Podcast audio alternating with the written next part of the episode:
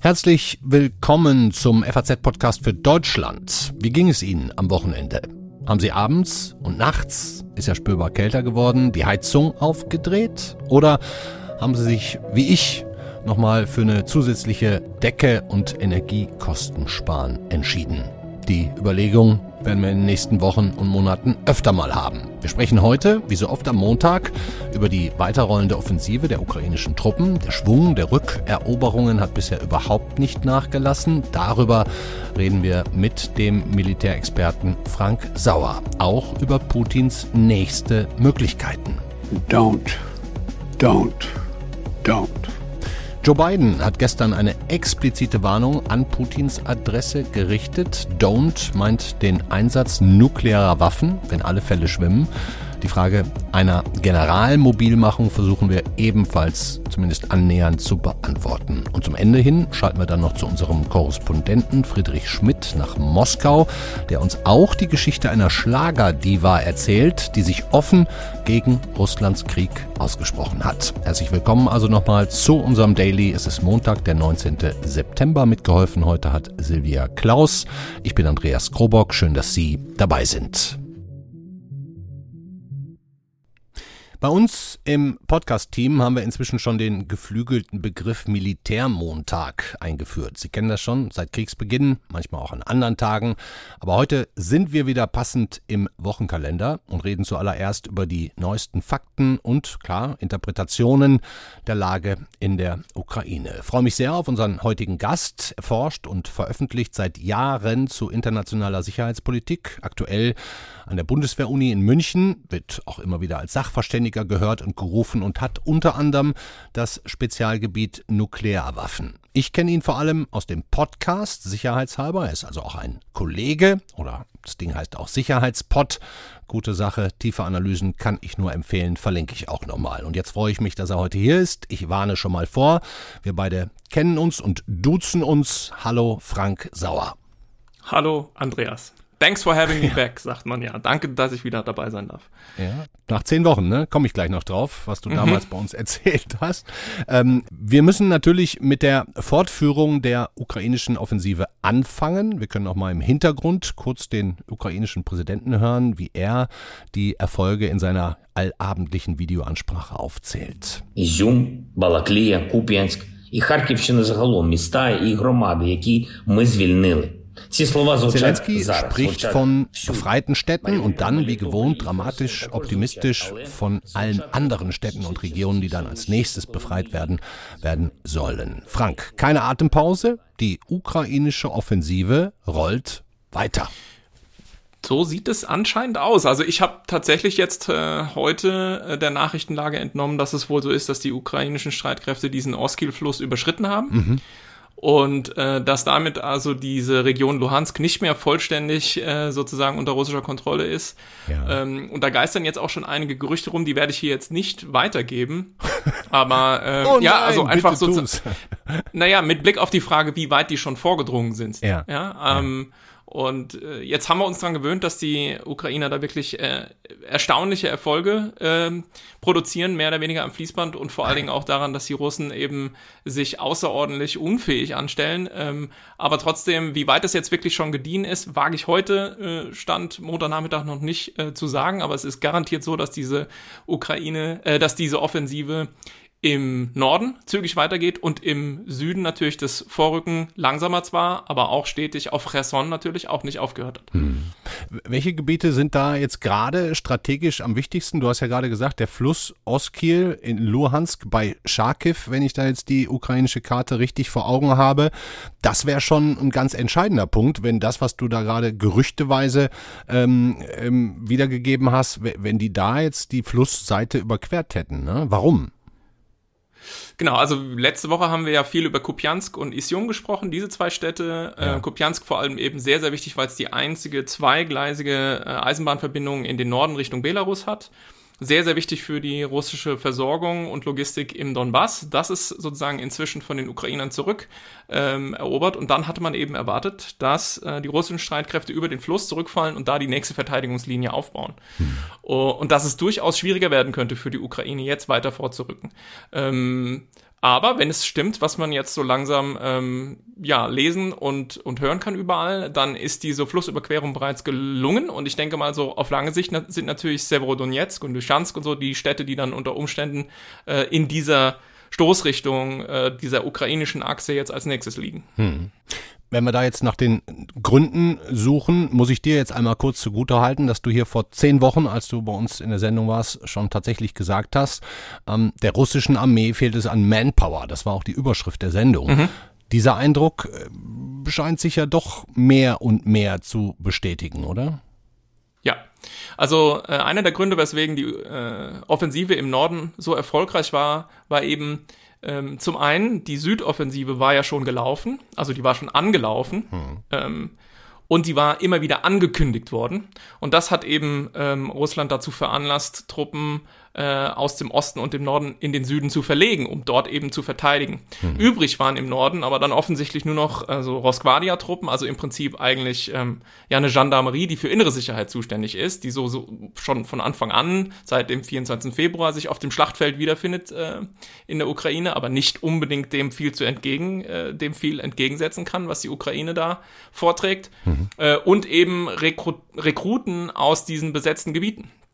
Und ich habe in einigen Interviews noch ein bisschen äh, Vorsicht walten lassen und habe immer davon gesprochen, es handelt sich um einen russischen, ja, fluchtartigen Rückzug. Aber inzwischen, glaube ich, würde ich ähm, den Begriff Rückzug streichen und wirklich von einer Flucht sprechen. Ah, ja, okay. Also die haben einfach die Beine in die Hand genommen und Munition und Material und alles stehen und liegen lassen und zum Teil war das Essen noch warm auf dem Tisch.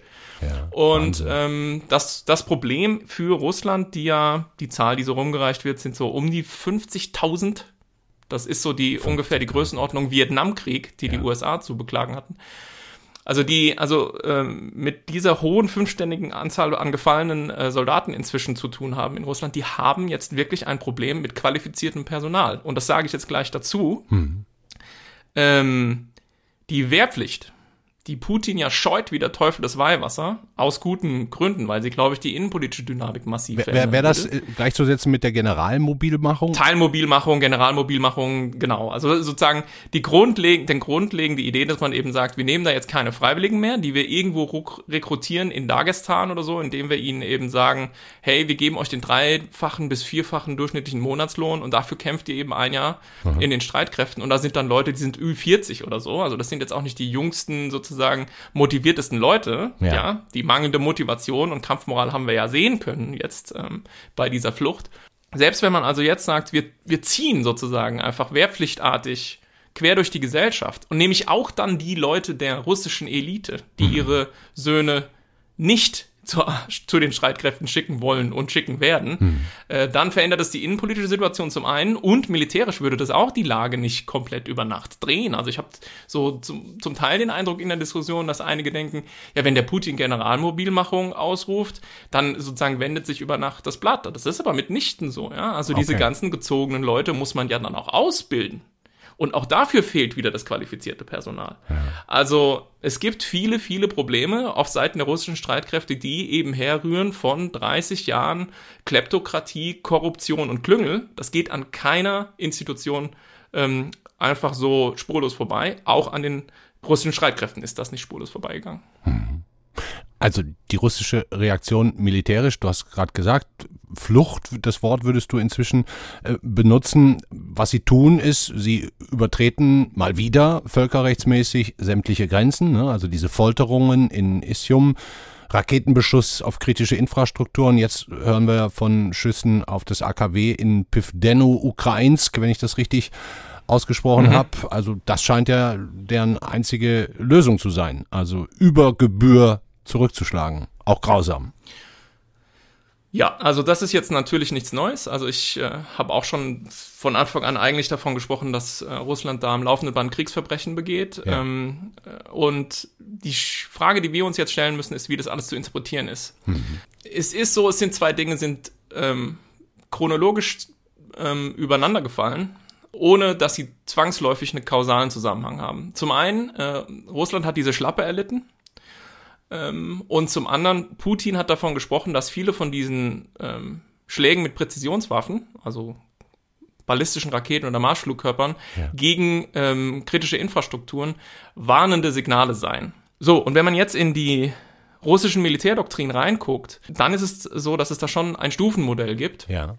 in dem diese massierten äh, Schläge mit konventionellen Waffen äh, zur Warnung die Stufe sind, nach der dann unter Umständen auch taktische Nuklearwaffen zum Einsatz ah, kommen. Ja, okay. Was ja eine Sache ist, über die wir jetzt viel gesprochen haben, Absolut. die auch der Präsident Biden adressiert hat, als er sagte, don't, don't, don't, ja, und diese Warnung aussprach an ja. Putin. Ich glaube auch übrigens nicht, dass er das getan hat, weil er da irgendwie wüsste, es gibt eine Vorbereitung, sondern er wurde das eben gefragt, so wie diese Frage eben zurzeit im Raum steht und die hat er beantwortet. Ja.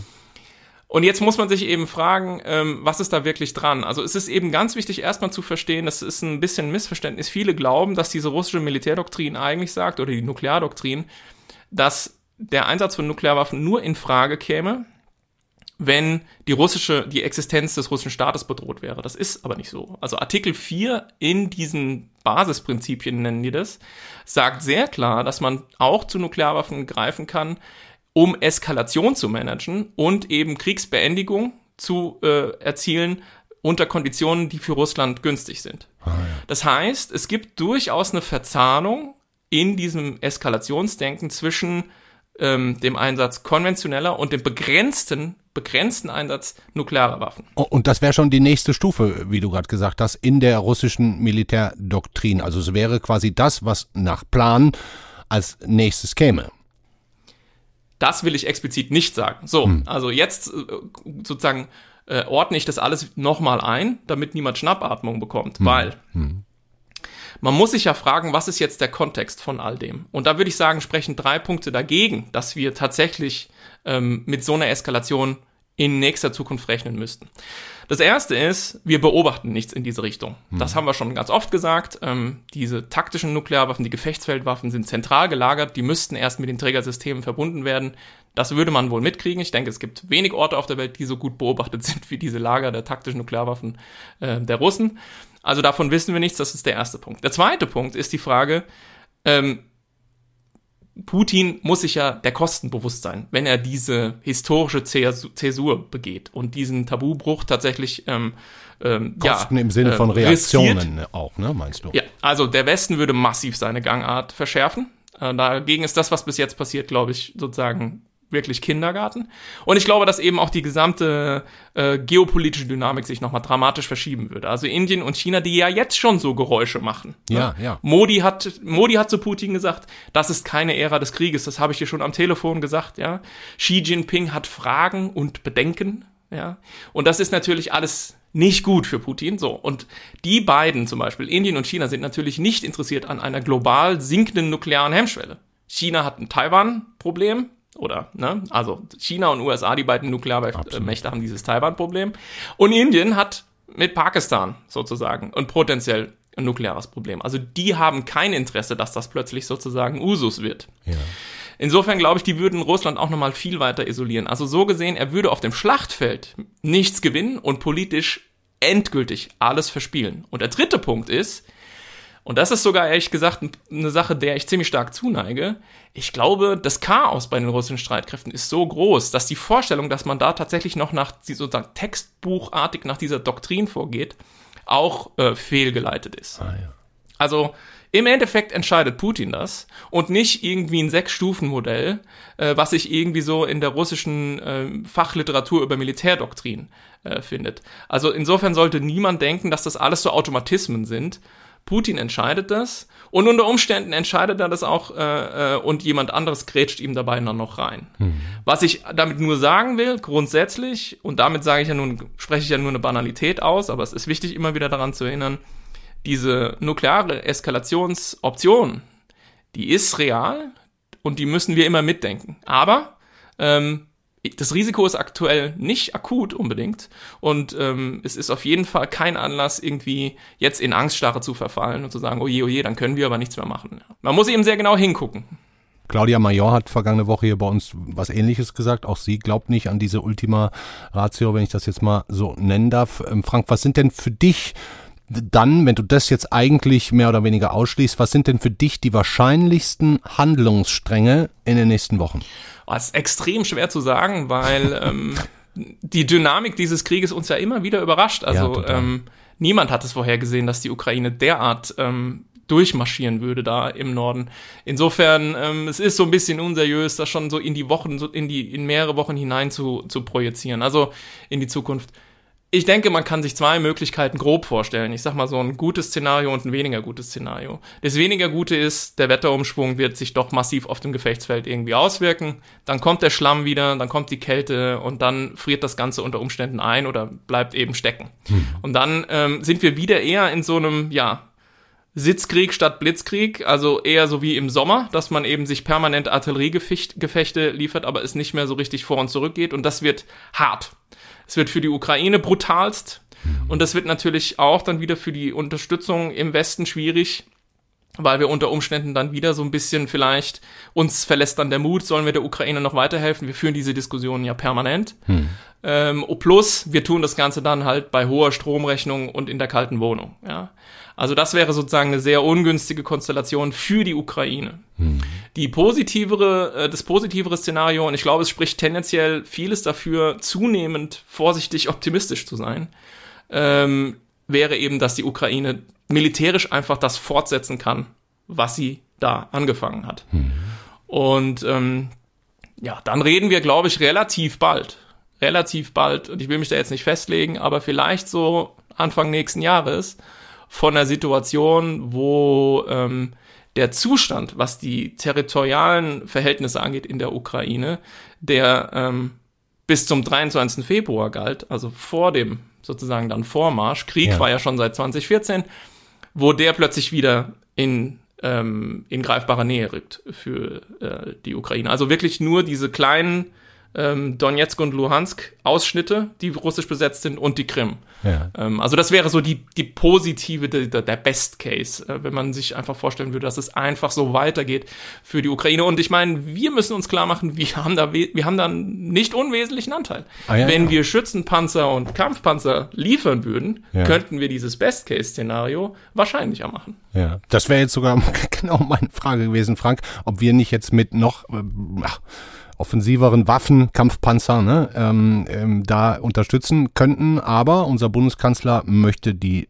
immer noch nicht abgeben, sagt aber in einem Interview mit dem Deutschlandfunk, dass Berlin, also wir, die wahrscheinlich mitentscheidenden Waffen geliefert haben sollen für die aktuellen militärischen Erfolge der Ukraine. Pff, stellen wir uns da ein bisschen zu oder stellt er die deutschen Lieferungen dazu positiv dar oder siehst du das genauso, dass wirklich das deutsche Material da jetzt so stark mitgeholfen hat? Das hat es. Also das hat es. Äh, an dem Punkt würde ich äh, dem Bundeskanzler Scholz durchaus recht geben. Die Panzerhaubitze 2000 hatten wirklich massiven Unterschied gemacht, weil sie präziser und weiter schießen kann und eben sehr mobil ist äh, als die äh, vergleichbaren russischen Systeme. Und der viel diskutierte äh, Flakpanzer Gepard hm. ähm, ist mehrfach, mehrfach explizit als ein ja, ein, ein, ein Schlüsselbaustein dieser Erfolge in den letzten Wochen von ukrainischer Seite hervorgehoben worden. Hm. Warum also so, nicht den ähm, Leopard noch hinterher schieben? Ja, also so könnte man es sehen. Ähm, ich habe durchaus Verständnis dafür, ähm, dass man ähm, da nichts überstürzen will, sage ich mal so. Das ist jetzt ganz vorsichtig formuliert. Und ich nehme zur Kenntnis, auch Präsident Biden liefert ähm, keine Kampf- und Schützenpanzer und auch unsere französischen und britischen Freunde tun das nicht oder noch nicht. Aber was mir eben bis heute noch nicht so richtig einleuchtet ist, warum eben die Polen und die Tschechen hundertfach Kampfpanzer und Schützenpanzer der Ukraine geben, nicht westlicher Bauart, das ist richtig, wenngleich zum Beispiel die polnischen T-72 natürlich auf NATO-Standard umgerüstet sind und so, ja, okay. Und es passiert nichts, also es kommt nicht die große Eskalation und Putin sagt nicht, jetzt ist die rote Linie überschritten, aber wenn ein Leopard geliefert wird, dann ist diese rote Linie sofort überschritten. Also das ist, das ist total unplausibel und ob nicht unter Umständen tatsächlich mit der Panzerhaubitze 2000 schon noch ein viel schlagkräftigeres quasi Gerät gegeben wurde, äh, kann man sich auch nochmal fragen. Was ja auch also insofern die rote Linie überschritten haben könnte, ne? Eigentlich dann. Exakt. So also in, in, genau. Insofern es ist ähm, für mich immer noch nicht ganz schlüssig.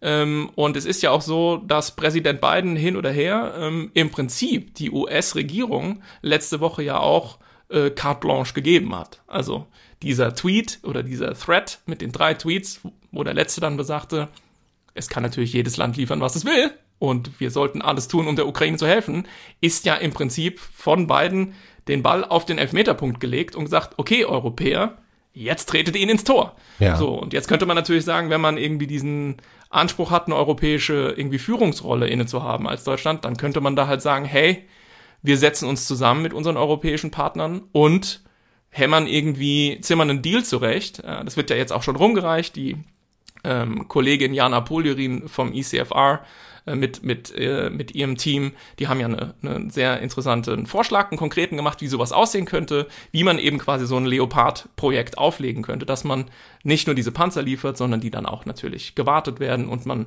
ähm, sozusagen die gesamte Logistik drumherum eben organisiert. Und auch die Außenministerin Baerbock hat ja schon gesagt, sowas wäre möglich, indem man eben so ein Logistikzentrum an der polnisch-ukrainischen Grenze einrichtet, einrichtet und so weiter und so fort.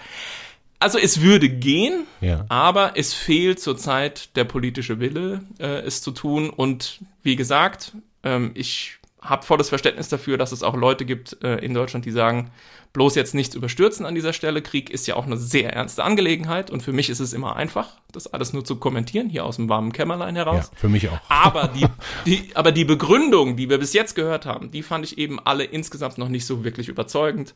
Und ganz ehrlich, ich wette nicht gern, aber wenn ich wetten würde, würde ich sagen, dauert nicht mehr lang. Und dann werden auch Schützen und Kampfpanzer geliefert. Boah, gutes Schlusswort. Dankeschön, Frank Sauer. Dankeschön. Unsere Nachtigall aus Moskau. Yeah!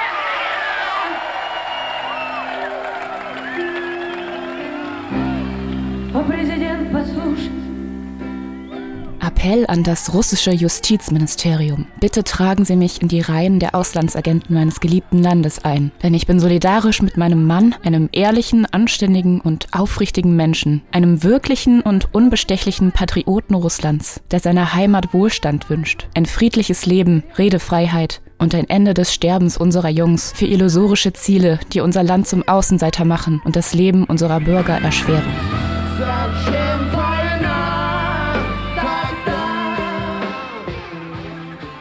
Ja, was für eine Musiknummer zum Auftakt. Bitte tragen Sie mich als Auslandsagentin ein, schreibt die sehr bekannte und beliebte russische Sängerin und Komponistin Alla Pugatschowa auf Instagram an die Adresse natürlich auch von Putin. Passiert ist das gestern und vielleicht noch, weil Ihnen das Lied unter Umständen bekannt vorkam. Die Aufnahme ist von 1987, lange her.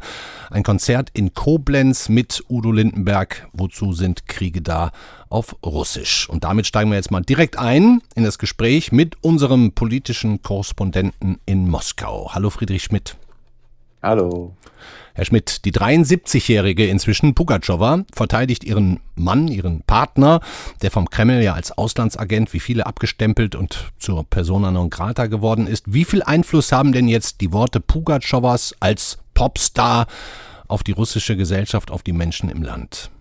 Ich denke, sie könnten viel mehr Einfluss haben, als sie nun tatsächlich haben. Das liegt daran, dass Instagram in diesem sozialen, sozialen Netzwerk hat Pugatschowa das, die Erklärung veröffentlicht, die mhm. da gerade vorgelesen worden ist, dass Instagram verboten ist und auch blockiert. Man kommt nur über VPN-Umweg ran. Mhm. Und die gelenkten Medien haben auch den ersten Teil dieser Erklärung berichtet, nämlich, dass sie darum bitte, als ausländische Agentin eingestuft zu werden und eben nicht diesen Teil, in dem es darum geht, dass Russland zum Paria werde, dass unsere Jungs sterben für illusorische Ziele, der wurde nicht berichtet. Äh, das liegt natürlich daran, dass der Kreml offenkundig kein Interesse daran hat, dass die zig Millionen Fans von Alla Pugatschowa, die wirklich eine lebende Legende ist, mhm. mhm. erfahren, was sie so denkt. Also ich habe gelesen, ehemaliger Redenschreiber von Putin, Abbas Galyamov, ich hoffe, es ist richtig ausgesprochen, der hat gesagt, das sei schon eine Ohrfeige für den Kreml gewesen, Pugatschowas plötzliche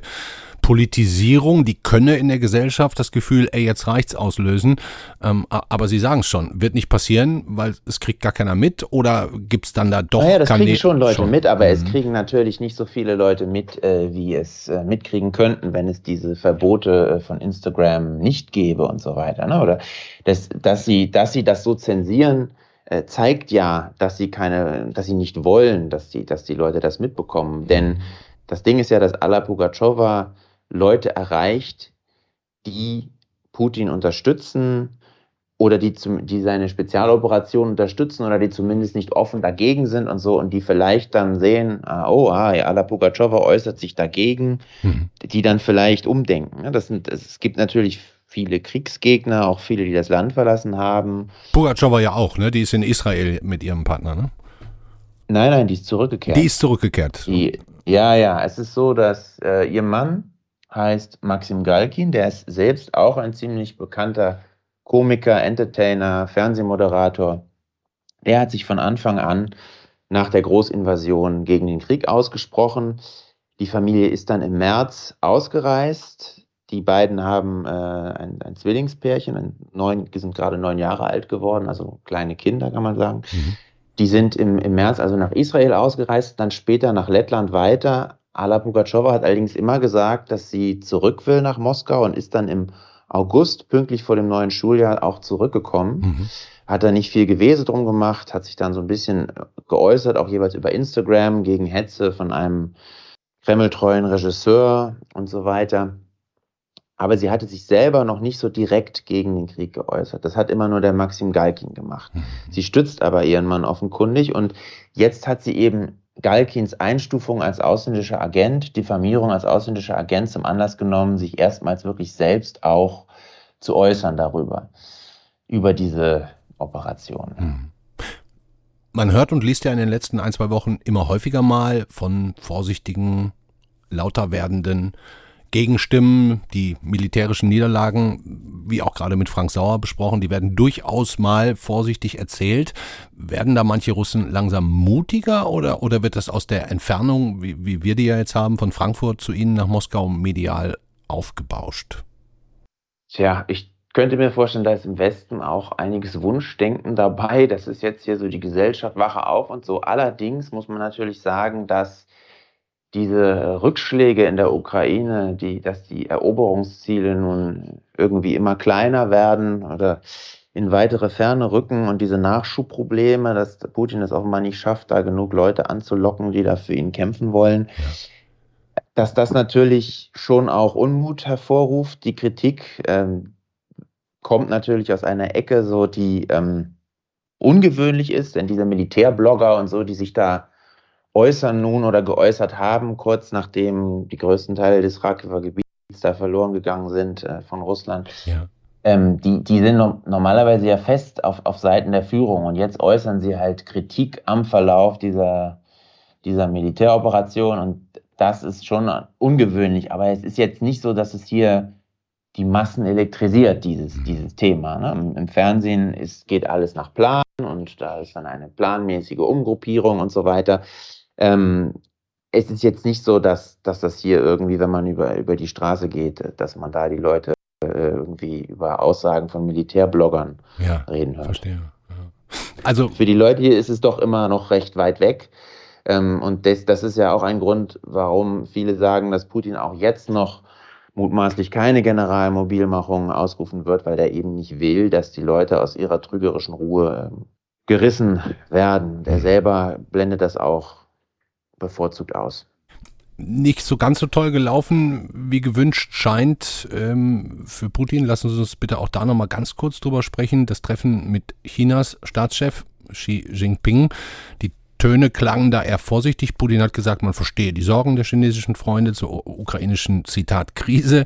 Ja, und die geplante oder erdachte Gaspipeline nach China, die, die hätten sie ja gerne fix gemacht, die ist aber nicht konkreter geworden. Wie wird denn dieses Treffen in Russland jetzt ein paar Tage später aufgenommen oder gar nicht? Da habe ich ehrlich gesagt gar nicht so geguckt. Hier wird nämlich immer alles ganz, äh, es ist, ist ja immer alles ein großer Erfolg, was Putin macht. Ne? Da ist natürlich, er ist nicht isoliert, seht her, der Westen will uns äh, isolieren, aber das gelingt nicht und so weiter. äh, das ist, das lohnt sich nicht so wirklich, äh, da zu gucken, wie wird, wie wird so ein Treffen dargestellt. Allerdings fällt auf, dass ähm, er nicht nur Xi Jinping gesagt hat, wir, wir nehmen ihre Sorgen äh, und Fragen ernst zu diesem Thema Ukraine, sondern das hat er eigentlich wortgleich auch noch dem indischen Ministerpräsidenten Modi gesagt. Ähm, das heißt, dass ihm offenbar da von mehreren Seiten da irgendwie Gegenwind schon äh, entgegenschlägt. Und ähm, das, das ist eigentlich nicht so von Putin bekannt, dass er so offen ähm, sagt, wir, wir verstehen ihre Sorgen und Bedenken. Ich, ich habe ich hab mich, als ich das hörte dann auch noch so doppelt hörte, gefragt, wann er sowas überhaupt mal gesagt hat, dass er auf die Sorgen und Bedenken eines Gegenübers eingeht. Ähm, das, dann fiel mir irgendwie spontan nichts ein, mir ist auch noch seither nichts eingefallen es, es wirkt so, als, als würden ihm die Leute schon dann unter vier Augen natürlich ihre Bedenken mit Blick auf den Ukraine-Krieg äh, zu verstehen geben. Und dass er das dann auch noch so offen, offen sagt, das fand ich schon bemerkenswert. Ja. Und in der Tat, wie Sie es ja auch gesagt haben, aus diesem äh, Gespräch mit äh, Xi Jinping ist ja offenbar auch nichts Handfestes bei rausgekommen. Ja. Dieses, äh, die, diese Gaspipeline, die will man schon seit, seit langem haben. Man einigt sich aber mit China nicht, ja. obwohl Putin neulich selber noch gesagt hatte, die Einigung sei so gut wie in trockenen Tüchern, so sinngemäß. Äh, war sie aber natürlich nicht. Also da, da, da reifen nicht alle Blütenträume. Okay, ja, wir bleiben dran. Herr Schmidt, vielen Dank. Beste Grüße nach Moskau. Ich, ich hoffe, Sie können einigermaßen normal da arbeiten. Klappt das? Wenn ich jetzt mein Visum heute Abend noch bekomme, dann kann ich da weiterarbeiten. Wenn nicht, dann sehen wir uns morgen in Frankfurt. heute Abend. Ich drücke die Daumen. Ja, Dankeschön. Dankeschön, Friedrich Schmidt. Ciao.